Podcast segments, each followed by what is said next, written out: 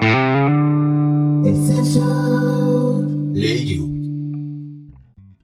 ょっと調べたことをちょっと言い、まあ、ちょっと説明しようかなと思ったけど、なんか産後パパ育休なるものが話聞いてたありまして、なんか子供が生まれた後、うん。男性が8週間以内にうん。うんうん4週間取得できて、うん。2回に分割も可能だと。うんなんか今回ね、改正されたみたいで、これまでの育休も2回分けて取れるから、子供が1歳になるまで最大4回取得できるっていうことになりましたっうんて、地下に潜って活動している K という人物が証言しています。嘘つけ、はい嘘をつくなよ。ポッドキャストで嘘ついて。最悪だよ。誰だ、K って。K が ?K とか言っイニシャル K が言ってたのね。そうそう、イニシャル K 古いなうん。でね、またね、産後パパ育休の期間には、はい労使協定で合意した範囲内で働くことも可能だと。真相をすべてお話ししますと私にアップを取ってきた K の友人が話してくれましたよ、それは。登場人物がどんどんもうそう増えてくる。そうそうそう。相関図が複雑になってるからシンプルにしたいんだけど、あ、うんごめんごめん。でもなんかそんな感じがあるん、あるんやね。俺知らんくてさ。Google さんが言ってくれたんでしょ？そうやって。だから。エッチがで K さんっていう K とか人物と K K のの知人友人。ううん。真相すべてお話ししますって言ってくれた K の友人。あぶね、あの人も危険を冒して教えてくれたわけだから。だから、相関図が複雑だから、もう精度が耳に入ってこないから、もう一切やめてください。やめてくださいもう一個ある。けどやめとこうか。はい、じゃあやりましょう、やりましょう。ごめんなさい。や やりましょう。やろう、やろう、やろう。出し切ろう。その、その育休を使ったわけじゃないんやね。これ最近とか言いたかったさ、うんもうちょっとシンプルに育休っていうのをつく使ったってことだよね。ワラサーとブルースは。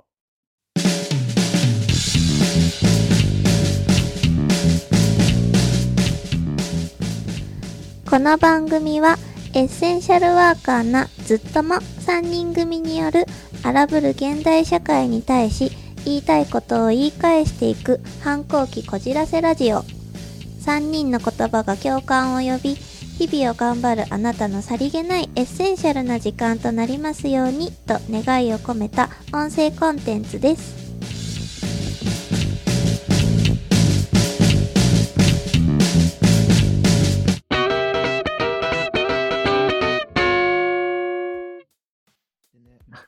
支えついでにあれなんだけど、そのね、あの、ブルースは今、その、歯の、なんか、あの、検診の時のエピソードが一つあったけど、でその時にね、なんか、自然と、なんか、お母さん、はい、座ってください、お子を膝に乗せてください、みたいなね。で、そこで、なんか、もうちょっとね、それが、なんだろうな、お父さんがいるってことも当たり前になる社会になってくると、少しまたね、価値観が変わってくるのかな、みたいなね。話だと思うんです思うんだ思うんだけど、なんか自分が育休中の時に、なんかね、これはね、どっちかというと、なんだろう、プラス、自分にとって嬉しい経験だったんだけど、あのうん自分の娘がすごいよくね、中耳炎にね、やたらめったらなってたんですよ。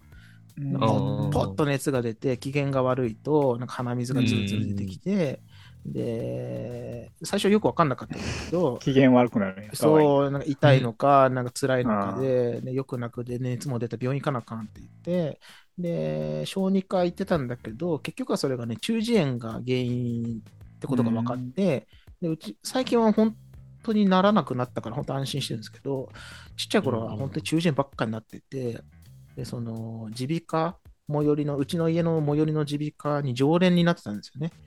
で、それはその自分が育休に入る手前からもう常連になってて、で、自分が育休入った時に、もうね、病院連れてくっていうのも自分がやる役割になったから、そう連れてってて、最初はなんか普通に、なんか、あい、あい見ますよ、みたいな感じで、その、うちの子をね、膝に乗せて、この鼻とか探られるから、なんかその泣き叫びながらね、あの鼻吸ったりなんかいろいろあって、子供にとっては嫌な場所だったと思うんですけど、うん。で本当に良くなってたから、本当にね、大げさじゃなくて、なんだろうな、本当3週間に1回ぐらいは通ってたぐらいの感じで、で、1回行くとね、なんか状態とか見てもらわなきゃいけないし、なんか薬ももらわなきゃいけないし、よくたびたびたびたび行ってたら、なんか、最初はなんかお父さんってなんか珍しいなみたいな。お父さんが耳鼻科にね、連れて、しかも普通に朝とかね、日中、朝、その人が少ない時間帯とかも全然行けるから、うん。そういう時間狙って行ってたから、なんか最初なんかちょっと珍しいなみたいな。で、それがなんか日常になってきたあたりで、なんか看護師さんの一人が、あ、ね、今日もね、パパだね、みたいな感じで、うちの娘の名前を呼んでくれたりして、はい、ここだね、うん。いつも通りだね、みたいな感じで、なんかちょっとなんかうん受け入れてくれた感がなんか少しあって、で、うん。本当に1年、本当に一番、その時は保育所も通ってないから、娘は。一番通った施設が耳鼻科なんじゃないかってぐらい本当に行ってて、ヘビーユーザーだったそう、ヘビーユーザー。ヘビーユーザーとして行ってて、で、じゅなんだろうな、どっかのタイミングでね、なんかね、なんだろうな、こどね、あの症状が出てる子供を店に行って、普通に見てもらうっていう時間帯の中でも、なんかね、こっちをちゃんと見てくれる感覚になったんですよね、どっかのタイミングで。ああ、お父さん、今日もご苦労様です、みたいな。うん。なんかうんたまに来る珍しいイレギュラーなパパって感じじゃなくて、あこのお父さんいつもここにそのお子を連れて、うんその娘を連れて通ってくるんだなうんみたいなところがなんか日常になったんですよね、その耳鼻科では。うんなんかすごいなんかアットホームな感じをなんかどっかでなんか感じるようになって、あお父さん今日もお疲れ様ですみたいな感じで、で、どっかでその、な看護師さんとかがおと、なんかお父さんよく来るねみたいな、そう、僕ね、今うん育休取ってて、今やってんの、あ、そうなの？みたいな感じで、ね、あの、おばちゃんだったから、おばちゃんってすぐ喋るじゃないですか、そういう ね。だから休憩室とかでね、多分喋ってたんでしょうね。あそこのね、うんあそこは多分お父さん来るんだって、こういう理由があるんだって、みたいな感じで言ったら、次の時に連れてったら、なんかみんながあったかい目で見てくれるみたいなね。そうそう。あ、だからここのお父さんが毎回来るんだね、みたいな感じで、なんかすごい自然と話しかけてくるようになったりして、で、で、で育休が終わって、で、その娘とかも保育所に通い出したりして、でもやっぱりなんか耳うん鼻あの中耳炎とかたびたびちょっとなってたから、その、ね、あのおた育休終わったらお互い妻も僕も働き始めてるわけで、その行けるタイミングでどっちかがその病院に連れてくっていうかんあの感じにしてて、でやっぱりなんか時間帯的に妻の方が連れてってくれることが多かったので、で僕がある時連れてってた時久々にその耳鼻科にね、ヘビーユーザーだったら耳鼻科に 僕が娘を連れて行った時に、あお父さんってこのね、その看護師さんとか病院の先生が言ってくれて、久々ですね、お父さんみたいな。そうそううん。そう。うんうんなん。か顔も覚えてくれてるし、そうそう、名前っていうかね、その、あ、お父さん久々元気してましたみたいな感じで、ああ、そうそう、最近育児復帰、あの、職場復帰して久々です、みたいな。で、なんかその、なんか受け入れてくれてる感じっていうのも、なんか最初はちょっと違和感だったと思うんだけど、うんそれがなんか当たり前になってきてて、ああ、お父さんみたいな風に言ってくれるのもいいね。うんそう、最初は珍しい存在だっていうことが、もうなんか前提としてあるから、なんか余計にね、印象に残ってくれたでしょうし、そう,、珍い。しいし、分かれへんから怖いんよね。えそう、最初。初はね。うん。な なんで、なんで、なんていうの突っそうそうそう込まれへんし。そう。それがあったから、なんか僕の場合は、なんかプラスに働いていってくれたみたいな感じがあって、うん。なんか妙に嬉しくて、それが。うん。うん。なんかうん久々に行っても覚えててくれたし、お父さん、あ元気してましたみたいな感じで、そう、久々にね、またお世話になりますみたいな感じで行って、で、ある時、自分がなんか副鼻腔炎になっちゃったんですね、自分がね、鼻の調子がおかしくて、なんか頭痛いしみたいな、これ多分そっちだなと思って、僕が耳鼻科行った時に。で、僕も診察券出して、初めて僕がね、うん。そこの耳鼻科に診察券作ってやって入った時に、うん。あ、お父さん、ん。え、今日お父さんだけですか？みたいな感じで、あ、今日僕の症状で来ました。ああ、こう思い抱くってね。そうそうそう。あ、じゃあ見ますほんまのヘね。ビーユーザーやんか。そうなんですよで。じゃあ見ますねって鼻をね、こう吸われてた時には、なんか妙にちょっと恥ずかしかったですけどね。あー なんかそういうなんかほっとするようなね、感覚も、なんだろうな。なんか長期的に取ってみないと味わえなかったのかなって思ったりすると、でなんかさっきのブルースの些細な違和感ももちろんなんか感覚としてはわかるし、でもなんか1年間とかね、あのブルースは9ヶ月とかだったけど、それ長期間取ってみると、なんかその生活が当たり前っていうかね、なんかそれをなんか、なんだろうな、ああ、そこはそういうふう、なんかその、そこのね、僕のブルー、あ悪さの過程はそういうふうに回してるのが当たり前なんだなっていうのが、なんかちょっと浸透してくれたのかなっていうかね、それを受け入れてくれたのかなって感覚が、ほんと些細だけど、うん耳鼻科の一件でもあったりするのを、ちょっと今ね、思い出した、聞いてて。でも、いい、ほっこりする話やけど、うその、んとりあえず取る、取れる人は、うん。どんどん積極的に取ってもらって、うん。その、迷惑かけるっていうのも十分分かって、うん本当にね。で取っていってもらってそういうのに、ね、今聞いてくれてる人が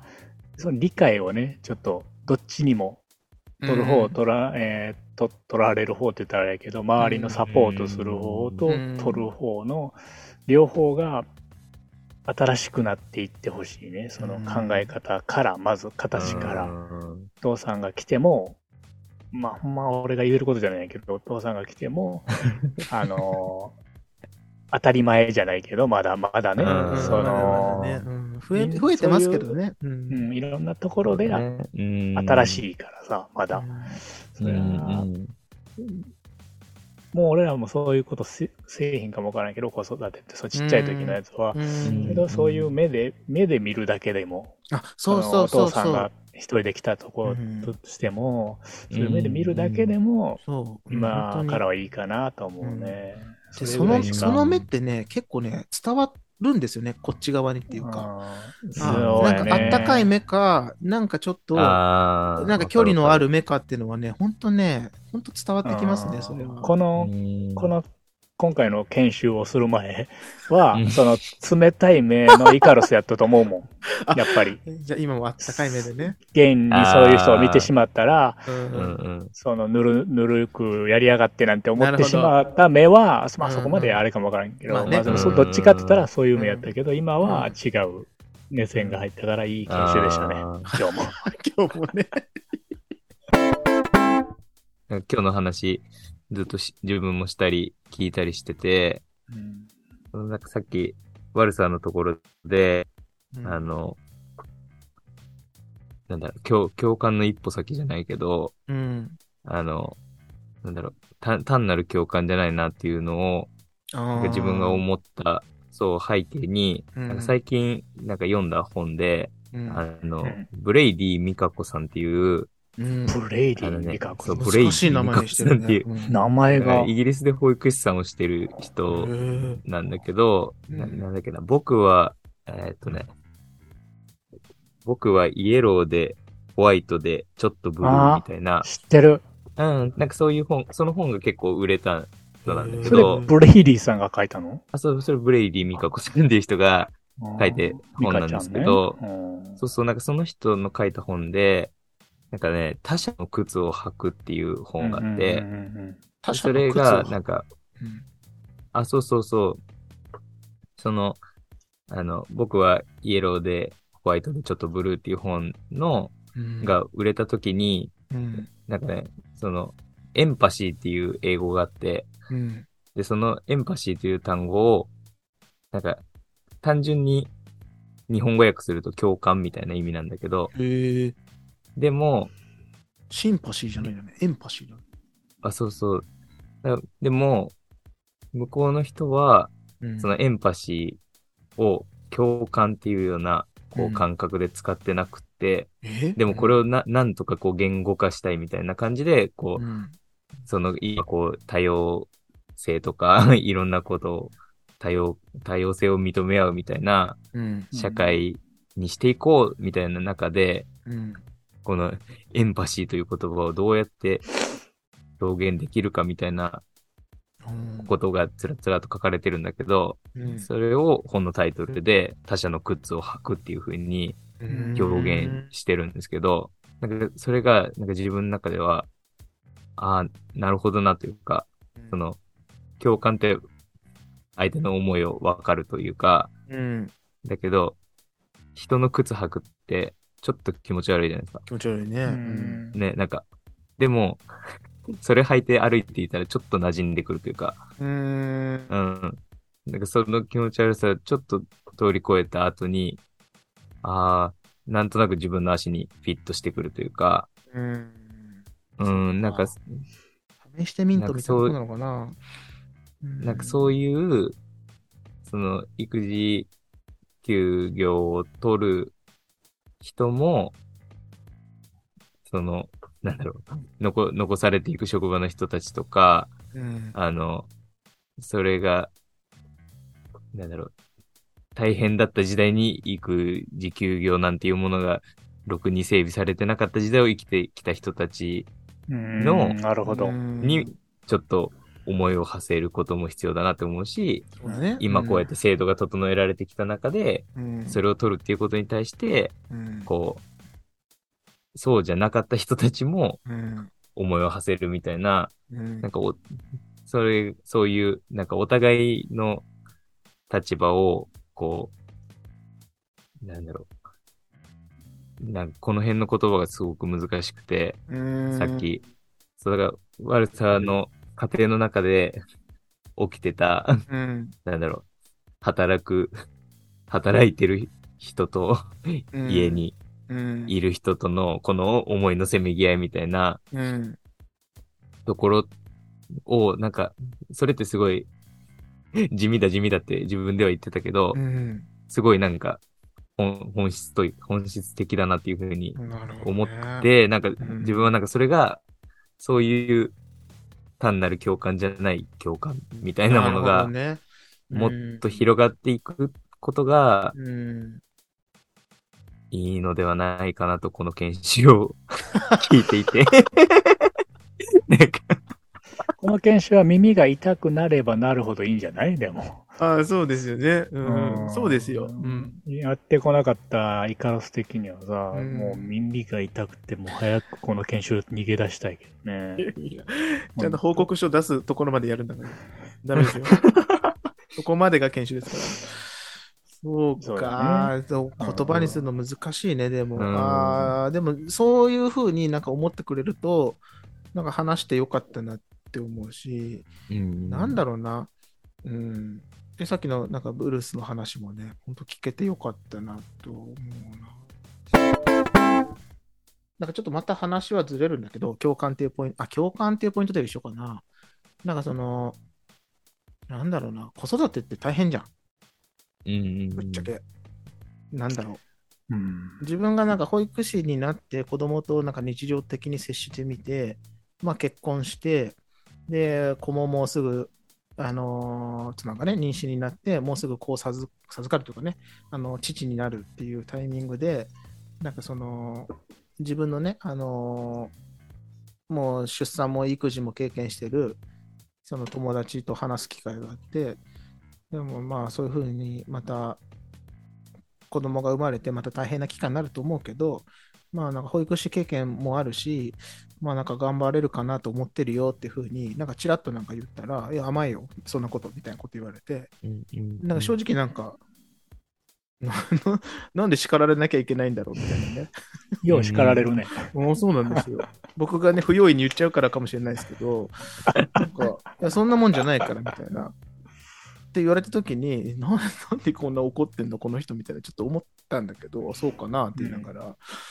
うん、でもやっぱり実際自分が育児してみると本当に大変で、あの保育士の経験があるから、なんとなくの見通しは持てたりとか、なんかちょっと冷静になれる自分もいたりはするんだけど、それ以上にやっぱり感情的になっちゃう自分もいたりして、あうんこんな、ねこんな大変なんだって、こんな腹立つんだってことがたくさんたくさんあって、自分もやっぱり、似てるからね、また。うん、そう、なんかね、あの、うまいこと気持ち理解してあげれんとか、自分の感情を優先しちゃったとか、それこそ怒りすぎちゃったとか、たくさんたくさんあって、で、うん。本当に今思うと、あの時のその友達っていうか、彼女のね、お女性のね、あの子育て経験の先輩の言葉は、本当にその通りだなと思って、保育士の経験なんか別に、あればあっていいことはたくさんあったんだけど、そんなことじゃうん。その子育てっていう、なんか荒波というかね、うん。うん。のは、それだけじゃ本当になんか乗り越えられないぐらい楽しいし価値もあるんだけど、やっぱ絶対大変っていうのはどっかにつきまとってくるものなんだなっていうのは、本当にその彼女の言ってた言葉は今理解できるんだけど、なんか、で、自分もその、自分の友達の周りだと自分結構結婚も早かったし、その子供を授かるのも早かったから、そのブルースとかと比べてね、うん。早い段階で親になったっていうタイミングで、で、やっぱりその自分の友達が同じように結婚して、同じようにその家庭を持って、同じように父になってくれるっていうタイミングがすごくなんかね、をなんか勝手に心待ちにしてた自分もいてね。で、ある時そのブルースが結婚するとおめでとうってね、結婚式も行かしてもらったりして、うん、で、仲良くしてもらって、ついに父になるっていうタイミングが来た時にめちゃめちゃ嬉しくて、うん、ああ、もうなんか本当に、なんかね、自分の子供とかもすごい可愛がってくれてたし、普通に付き合いはあったんだけど、本当にこれでなんか、あ同じ立場になれるってことがこんな嬉しいんだな、みたいな感じで、で、それこそね、あの、子供を授かるのって本当になんか奇跡的なことじゃん。本当にね。で、もう妊娠したとしても、無事生まれてくるかどうかってまたまたまた難しい話でさ。そうやね。で、無事ね、本当可愛い子が生まれてきてくれて、同じ父になってくれて、すっごい幸せだし、嬉しかったと同時に、あの、一つのなんか懸念みたいのが勝手に自分の中であって、あの自分は本当育児、保育士やりながら育児してたし、育休とかも取ってみたけど、やっぱりね、全然うまいこといかないことばっかりというか、理想とは程遠いじゃないけど、こんなに自分が感情的になると思ってなかったし、うんなんかうまいことできない自分に腹立つ瞬間もすごいたくさんあったりして、でも目の前にいるブルースがめっちゃ完璧なお父さんやっちゃったらどうしようみたいな。勝手にね。いや、ブルースめちゃめちゃいい人だから、いい保育士でもあるし、いい人でもあるし、じゃあいい父になるんじゃないかみたいな。どうしようみたいな。この、そう、なんか自分のこの父としての弱さみたいな、父としての不甲斐なさみたいな部分を共有してくれないぐらい高みに行っちゃってたらどうしようみたいな。いやいや。勝手になんかそんな懸念って言ってたら大げさだけど、なんか思ってて、で、それこそなんか育休自分も取ったし、ブルースも取るって言って、あ、嬉しいなって感覚もすごいありつつ、パパとママでね、その、アポロンちゃんとね、同時に取るって言って、いやー、またすごいことやってるみたいな。え、もう完璧じゃんじゃないけど、さ、どうまた高みに行っちゃう？手の届かない。なんか、か見て。そう、人に行っちゃうみたいな、勝手に思ってたんだよね。うんうん、でもそ、別に常に日頃思ってるわけじゃないけど、やっぱすごいな、尊敬するべきだなって思ってた時に、ふとした時に、さっきのなんか、二人でね、あの同時に育休取るけど、決して余裕があるわけじゃなくて、やっぱ二人は二人なりに、その、やれることもあるし、やりきれないこともあるし、みたいなね。まあ、大変は大変だ、みたいな。で、なんかそんな話の時に、なんかブルースが、なんかどっかのタイミングでポロリと、なんて言ってたかないや、もう無理無理みたいな。全然腹立つし、めっちゃイライラするし、もう無理無理みたいな。ってことをなんかポロッとね、なんか自然に言ってくれたときに、なんか自分は勝手にね、なホッとしたんだよね。うん。ああ、よかったみたいな。なんか自分と同じような、なんかその立場でね、保育者もやってるし、父にもなったし、育休みたいな選択をしたし、っていう人が、あなんだろうね、他人だからね、勝手にね、なんかその、イメージみたいに作られてる部分はあったんだけど、あよかったみたいな。完璧じゃない。シュレッダーだって、シュレッダ 何が？こっちとら。そうか、シュレッダーかけちゃうぐらいの人ですよね。それ最近聞いたからさ。ー。常に置いとかないと、シュレッダーの。そうですあの、いい、手動のやつでいいですね。あ電そう動じゃめんどくさい。手回しの一番痛いよ。手回しタイプのね。そうでその時にね、ちょホッとしたんだよね。本当に。あ、うんよかったと思って。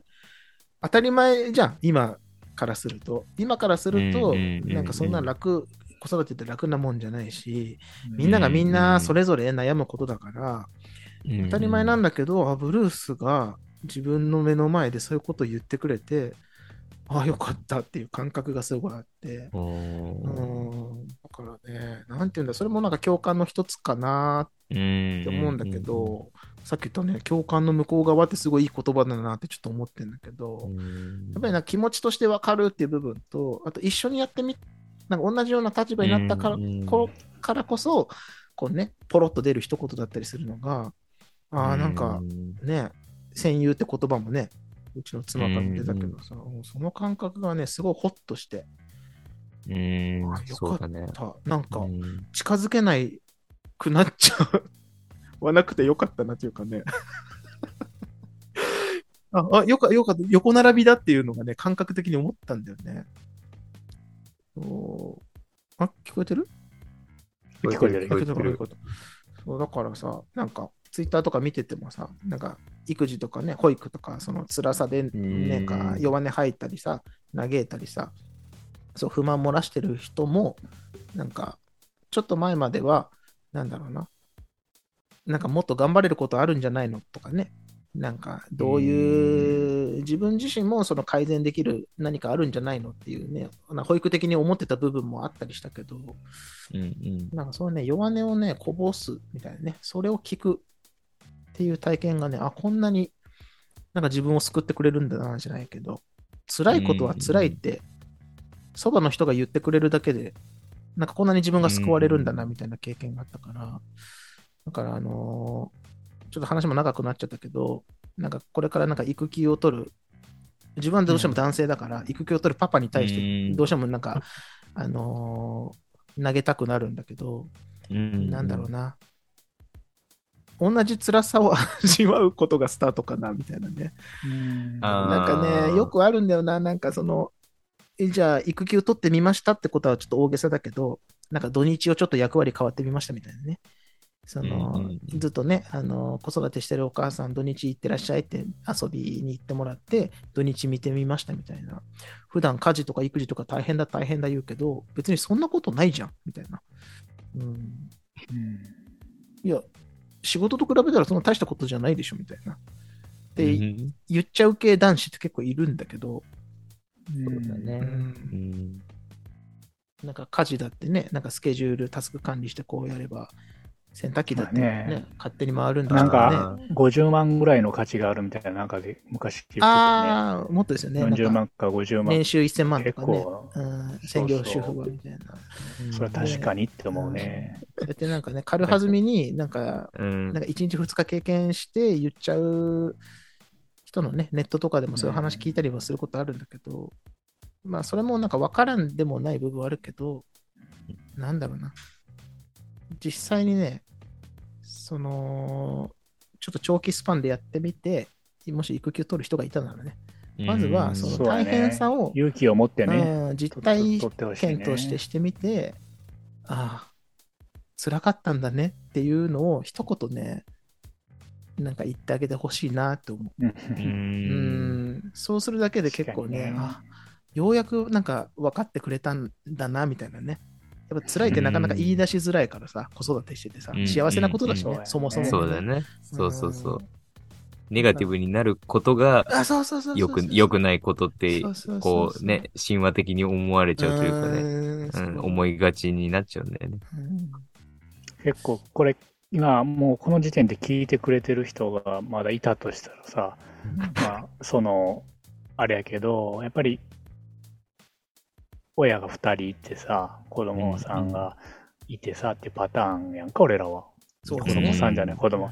じゃなくて、ね、どっちか一人で育ててるとかさ、うん。でうん一人で育ててて、お子さんにちょっと障害があったりとかうん。っていうパターンもあったりするやんか。そうですね。まあ多分そういう人はもうすでにここれ聞いてないと思うけど、多分気が悪くなってね、聞いうん。けどそういう人に何か今できるってことはないからさ、俺らが。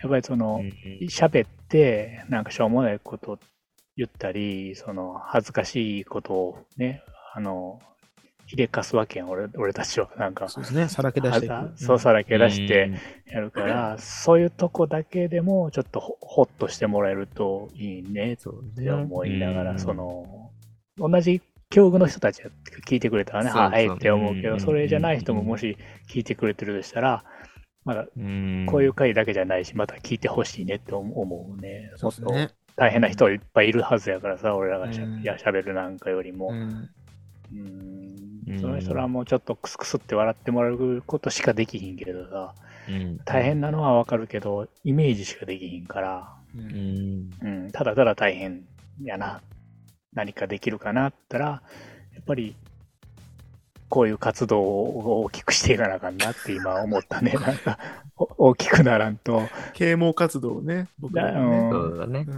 の研修でした。はい今日もね、まんまと、研と修になっちゃうんだよね。で、具体的にはどうなんですかっていうね、ここ聞いてみたいですみたいな、もし、お便りとかがあればね、もう僕らすぐ、うんすぐね、そういうお便りに答える、採用。そうそう、すぐね、もうね、たくさん来すぎてね、ちょっと読めてないものもあるからね。なそうだね。なんてね、そうですね。言ってみたいね。いつかね、読める読める。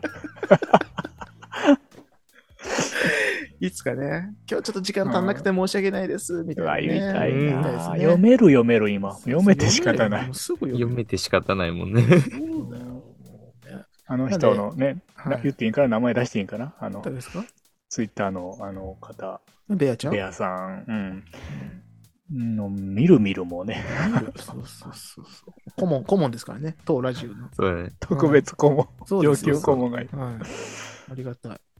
まあ、なのでね、そうやって、あのーまた話題くれたりすると話しやすいですし、そうやね。うん確かにありがたい。まあ、なかなかまとまらないんですけどね、話自体は。まあでうも、ん今回言えることはね、言えたかな、みたいな。思わず僕なんかね、ブルースに言えなかった思いを告白してしまったんですけどね、さっきね。まさかのね。そうそんなこと思研修中に個人の意見、気持ちをばぶちまくなよ。いいんですよ、別に。研修なんだから。そうだな。そうそう。え？響き合うのが研修の場ですからね。一方的に語るなんかつまんないんで。で、今回もまんまと研修になってるんですけど、うん。まあでも有意義でしたよね、研修としてはね、きっと。そうだね。うん。うんそう、そうで自分たちも気づきがあったし。あ、そう、ほんとほんと。誰のためにやってるかって、自分のために、ね、自分らのためにポッドキャストやってんだから。そうですよ。それが誰かの共感に広がれば、そんな幸せなことはないよということで、うん。あのー電波に乗せてるだけでね。うん。そうでございます。はい。じゃあ今日もね、この時間がやってきましたね。今日ね、休みやろう。ちょっとね。うん行こう、行こう、行こう。ちょっと、ね行こ、頼むで。あとは頼むで。ちょっと。休みと絡めるわけやろ。うん。あ、育休のね、休とね。ああ、うん、ちょっとね、ねまあ言いわ言い訳はせん。もう、あとは何とかして。もうだいぶ言っちゃったけどね。うん、言い訳というか、なんかね。まあね、あの、この研修会を、いつも最終的にうんエッセンシャルラジオに戻してくれるのが、そうそうそうそうそう。うん、これねイ。カロスさんだからね。このはね、最後に自信ない。うん。はい。イカロスさん何かありますか？あるよ。あるんね。信ないけど、あ るありはするんだね。うんあるよ。はいとに行きます。はい。多すぎる休息は、うん。少なすぎる休息と同じように疲労させる。スイスのね、カール・ヒルティさんっていうこと人の言葉。まあ、バランスが大事ってことや、多分ね。よくわからんけどね。よくわかだからら、んけど。どうせね、取るなら、い育休取るなら、はいね、誰か喋って、この後。ちょちょ待って。イカロスでしたがない。すごいじゃあね、とはい。ちょっとね、育休と違うんですけど、もう一個、じゃあ行きます。もう一個。はい。じゃあおもう一個。おはなん。テイク2。はい。遊ぶために働く。妻アメンラーの言葉です。今日やばいぞ。も う全然イカロスでしたイカロスって言ってくれでしたって言わないと、僕らもね、あ僕らのターンが回ってこないんですよ。入れない。そうそうそう。じゃあもう一個。もうもう一個、はい。疲れたら休め。やがて休むことに飽きてくる。イカロスでした。ケース。フェードアウトしてた。完璧。それ誰の言葉？イカロスの言葉ですか？いや、これ違うよ。これはね、八尋俊国さんっていう人でね、へあの、三井物産のね、社長とか会長をね、お偉い人ねパンチの効いたつわものよね。ー疲れたら休め？そのうち、うん休むことにやがて休むことに飽きてくるっていうね。まあ多分、ちょっとこの育休のあれとはちょっと違うけどね。うーん。だから休めたら休むわって話にななってくるんやけどね。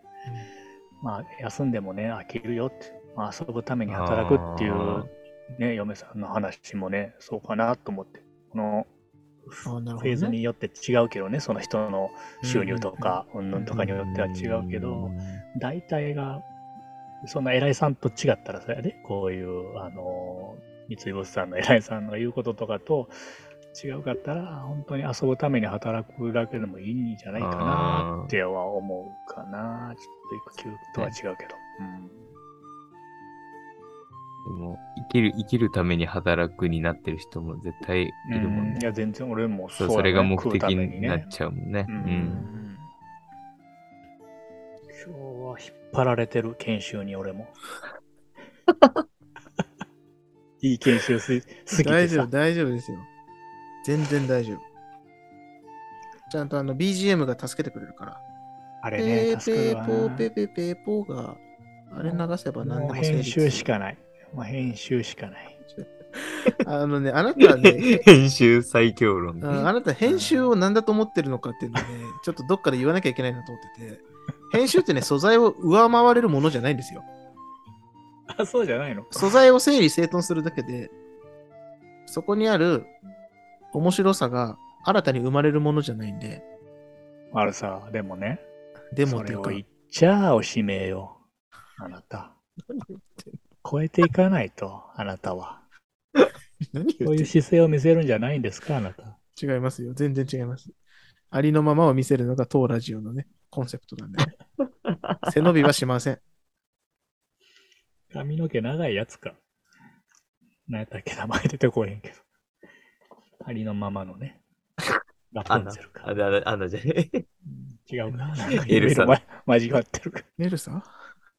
ディズニーの？ありのままを。Let It Be のこと？違う。何？ Let It Go ね。ビートルズだから。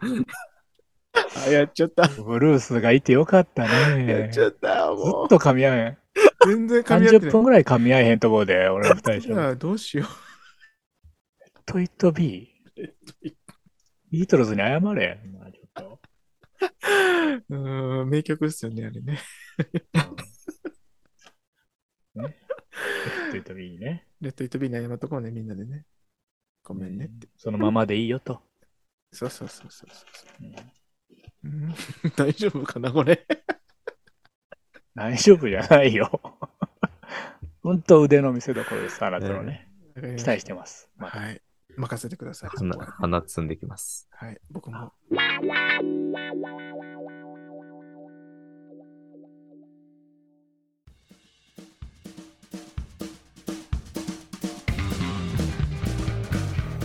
今回もお付き合いいただきありがとうございました。この番組を一度でも聞いてくれたあなたはもうずっとも。広がれずっとものは。世界がずっともで溢れますように。と願うエッセンシャルワーカーな3人組への質問や番組へのご意見ご感想は概要欄のリンクにあります。公式 Twitter アカウントまでどしどしお願いいたします。だって俺たちずっともだろ？